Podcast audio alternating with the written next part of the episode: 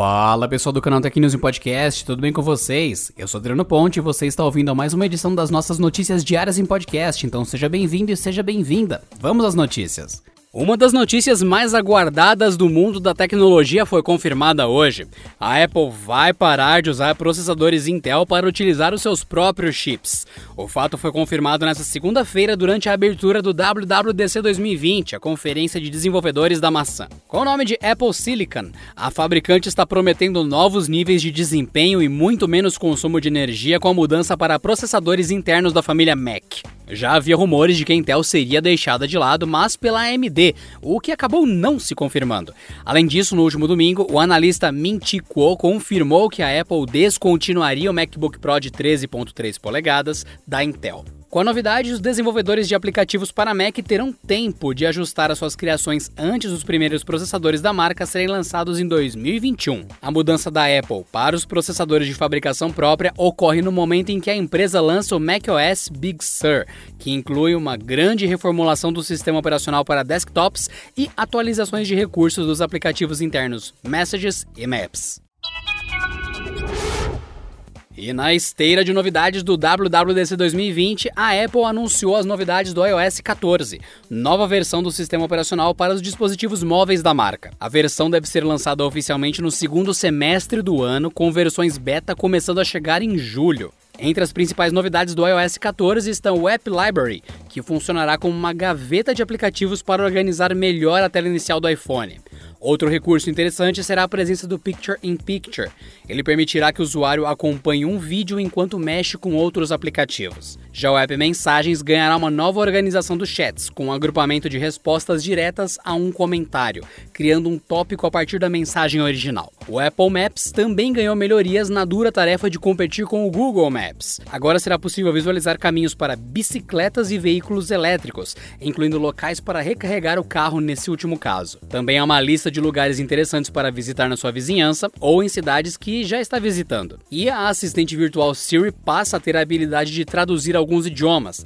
A lista inclui inglês, mandarim, francês, alemão, espanhol e até português. A Apple começa a distribuir a prévia para desenvolvedores do iOS 14 ainda hoje no developer.apple.com. As outras novidades da nova versão do sistema operacional mobile da Apple você confere em canaltech.com.br ou na página do podcast mesmo onde tem os links na postagem. E se a Apple está lançando seus próprios chips, a Intel também está fazendo suas movimentações, mas mais voltado ao mercado corporativo e com foco em inteligência artificial e analytics. Entre os produtos estão um novo processador, novas memórias e novos SSDs. A primeira novidade é o processador Intel Xeon escalável da terceira geração.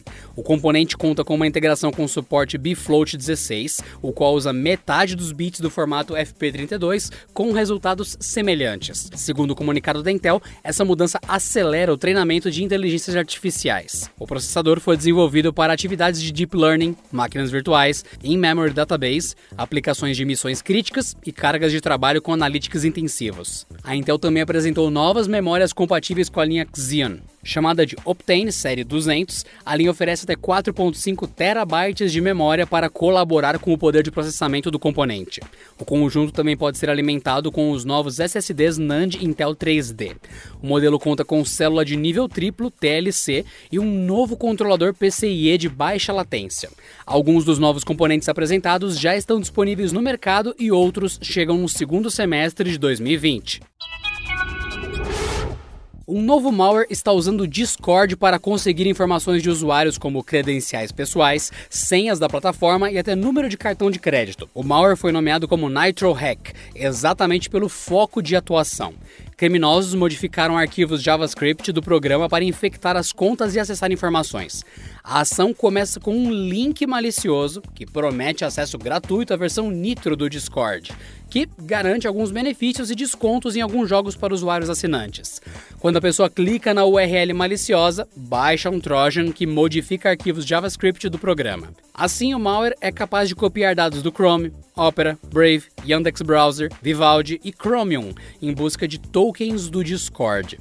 O objetivo é fornecer aos criminosos dados como nome de usuário, senha e até informações de pagamento. Para garantir que o maior número possível de pessoas seja infectada, o Trojan envia um convite por DM para a lista de contatos do usuário com o link para infecção.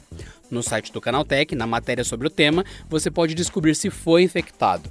Em caso positivo, é possível retirar o malware apenas apagando as linhas a mais de código ou reinstalando o Discord no PC. Confira no canaltech.com.br a solução e outros dados sobre esse fato que a gente está falando aqui no podcast. A pandemia da Covid-19 não afeta apenas as vendas de eletroeletrônicos, ela atinge também o lançamento de novos dispositivos, e um deles será o Razer 2, segunda edição do smartphone de tela dobrável da Motorola, que deve chegar apenas em 2021. A previsão é de Ross Young, analista e CEO da Display Supply Chain Consultants. Inicialmente esperado para algum momento do segundo semestre de 2020, o Razer 2 deve ser adiado para o começo do ano que vem, provavelmente para janeiro. A segunda geração deve corrigir algumas falhas do modelo de estreia, como especificações e construções simples demais. A ideia é concorrer em pé de igualdade com o Galaxy Z Flip 5G, que será lançado em agosto desse ano. Vazamentos anteriores sugerem que a Motorola permanecerá no segmento intermediário com o segundo Razer dobrável, mas apostará no chip Snapdragon 765G para conquistar o mercado 5G. O Razer 2 não deve trazer vidro em sua construção, mas sim uma camada de plástico. Ele também deve contar com melhorias nas câmeras e uma tela maior, indo de 6.2 polegadas para 6.7 polegadas. Outras novidades incluem até 8 GB de RAM, câmera principal de 48 megapixels e 256 GB de armazenamento interno. E aqui vai um lembrete especial. A nossa agenda de lives no perfil do Canaltech no Instagram continua. Nessa semana teremos mais duas edições. Na quinta-feira, dia 25, onde nossos especialistas vão falar sobre as últimas ameaças e novidades do universo da segurança digital. E na sexta-feira, dia 26, é a vez de falarmos sobre o que anda rolando de melhor no mundo dos games. Ambas as lives começam às 6 horas da tarde no perfil do Canaltech no Instagram. Inclusive, nossa primeira live aconteceu na última sexta-feira, dia 19, falou sobre o PlayStation 5 e o tão esperado The Last of Us Part 2. Você pode conferir o bate-papo na íntegra lá no nosso perfil do Instagram, viu? E por hoje é só, pessoal. Nos vemos na terça-feira em mais uma edição do canal News Podcast. Se cuidem e até lá. Este episódio contou com a apresentação de Adriano Ponte, roteiro de Rui Maciel, edição de Vitinho Varim e editoria-chefe de Camila Rinaldi. Bye.